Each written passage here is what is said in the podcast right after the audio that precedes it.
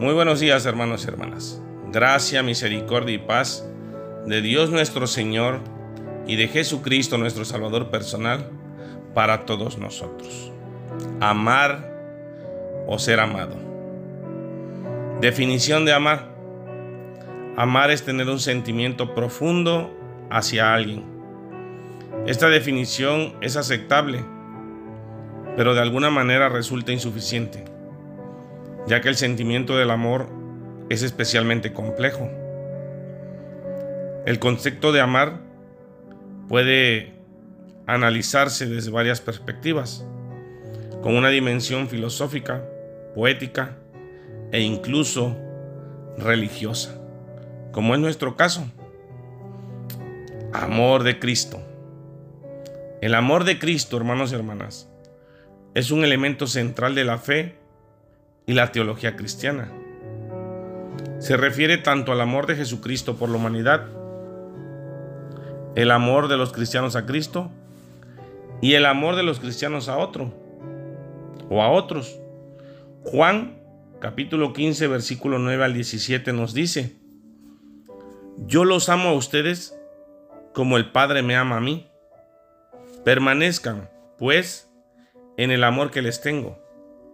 Si obedecen mis mandamientos, permanecerán en mi amor, así como yo obedezco los mandamientos de mi Padre y permanezco en su amor. Les hablo así para que se alegren conmigo y su alegría sea completa. Mi mandamiento es este, que se amen unos a otros como yo los he amado a ustedes. El amor más grande que uno puede tener es dar su vida por sus amigos. Ustedes son mis amigos, si hacen lo que yo les mando. Yo no los llamo siervos, porque el siervo no sabe lo que hace su amo. Los llamo mis amigos, porque les he dado a conocer todo lo que mi Padre me ha dicho. Ustedes no me escogieron a mí, sino que yo los he escogido a ustedes.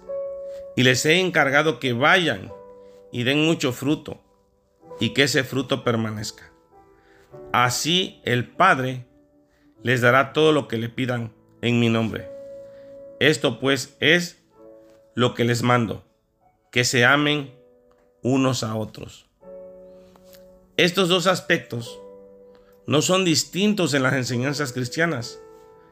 El amor a Cristo es un reflejo de su amor a sus seguidores. El tema del amor es elemento clave en muchos escritos bíblicos, en especial en el Evangelio de Juan,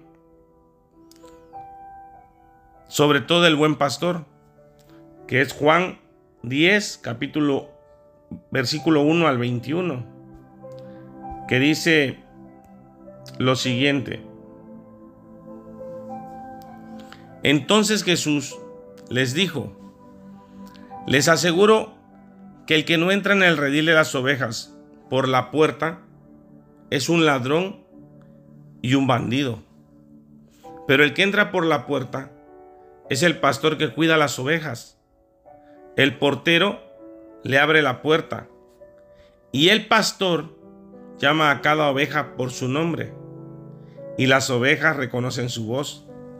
La saca del redil y cuando ya han salido, todas caminan delante de ellas.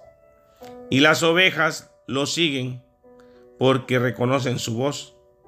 En cambio, a un desconocido no lo siguen, sino que huyen de él, porque desconocen su voz. Jesús les puso esta comparación, pero ellos no entendieron lo que le quería decir. Jesús, el buen pastor. Jesús volvió a decirles, esto les aseguro, yo soy la puerta por donde pasan todas las ovejas. Todos los que vinieron antes de mí fueron unos ladrones y unos bandidos, pero las ovejas no les hicieron caso. Yo soy la puerta. El que por mí entre se salvará. Será, será como una oveja que entra y sale y encuentra pastos. El ladrón viene solamente para robar, matar y destruir. Pero yo he venido para que tengan vida y para que la tengan en abundancia. Yo soy el buen pastor. El buen pastor da su vida por las ovejas. Pero el que trabaja solamente por la paga, cuando ve venir al lobo, deja las ovejas y huye, porque no es el pastor y porque las ovejas no son suyas. Y el lobo ataca a las ovejas y las dispersa en todas direcciones. Ese hombre huye porque lo único que le importa es la paga y no las ovejas. Yo soy el buen pastor. Así como mi padre me conoce a mí y yo conozco a mi padre, así también yo conozco a mis ovejas y ellas me conocen a mí. Yo doy mi vida por las ovejas. También tengo otras ovejas que no son de este redil y también a ellas debo traerlas. Y ellas me obedecerán y formarán un solo rebaño con un solo pastor. Esas ovejas somos tú y soy yo. Él nos rescató. Estábamos en otro redil y nos trajo a Él. Y nos cubrió con su amor y con su misericordia. Y hoy formamos un solo rebaño, con un solo pastor, Cristo Jesús. El Padre me ama porque yo doy mi vida para volverla a recibir. Nadie me quita la vida, sino que yo la doy por mi propia voluntad. Tengo el derecho de darla y de volver a recibirla. Esto es lo que me ordenó mi Padre. Cuando los judíos oyeron estas palabras, volvieron a dividirse, hermanos y hermanas. Porque muchos de ellos decían, ¿por qué le hacen caso si tiene un demonio y está loco? Pero otros reconocían y decían, nadie que tenga un demonio puede hablar así. ¿Acaso un demonio puede dar la vista a los ciegos? Simboliza el sacrificio de Jesús sobre la base de su amor. En este Evangelio, el amor a Cristo se traduce en el seguimiento de sus mandamientos. En su discurso de despedida en Juan 14, 23, Jesús le contestó, el que me ama hace caso de mi palabra, y mi Padre lo amará, y mi Padre y yo vendremos a vivir con él. Jesús indica, el que me ama, mi palabra guardará. La naturaleza reflexiva de este amor se pone de relieve, hermanos y hermanas, porque nosotros le amamos a Él por la simple y sencilla razón de que Él nos amó primero.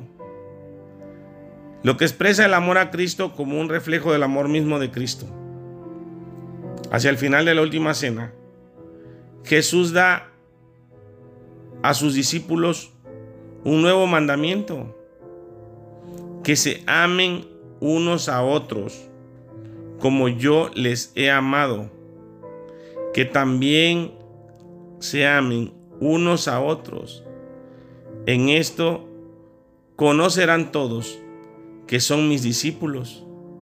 Amar o ser amado. Nosotros amamos porque Él nos amó primero.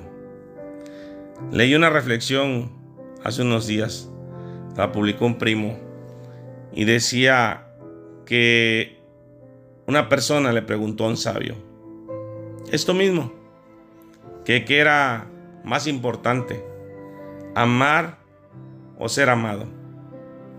El sabio le, le contestó,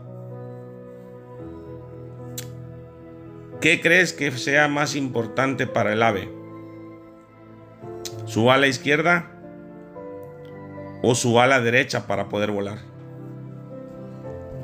Y ahí está la respuesta.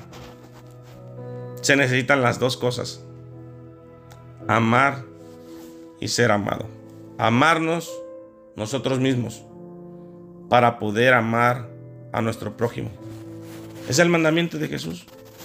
Amar a Dios sobre todas las cosas y amar a tu prójimo como a ti mismo. Vamos a cerrar, hermanos y hermanas, con 2 de Corintios capítulo 5, versículo 14 y 15. Dice, el amor de Cristo se ha apoderado de nosotros desde que comprendimos que uno murió por todos y que por consiguiente todos han muerto. Y Cristo murió por todos para que los que viven ya no vivan para sí mismos, sino para Él, que murió y resucitó por ellos. Les deseo un excelente día. Recuerden, recuerden que Dios nos ama y nos ama mucho.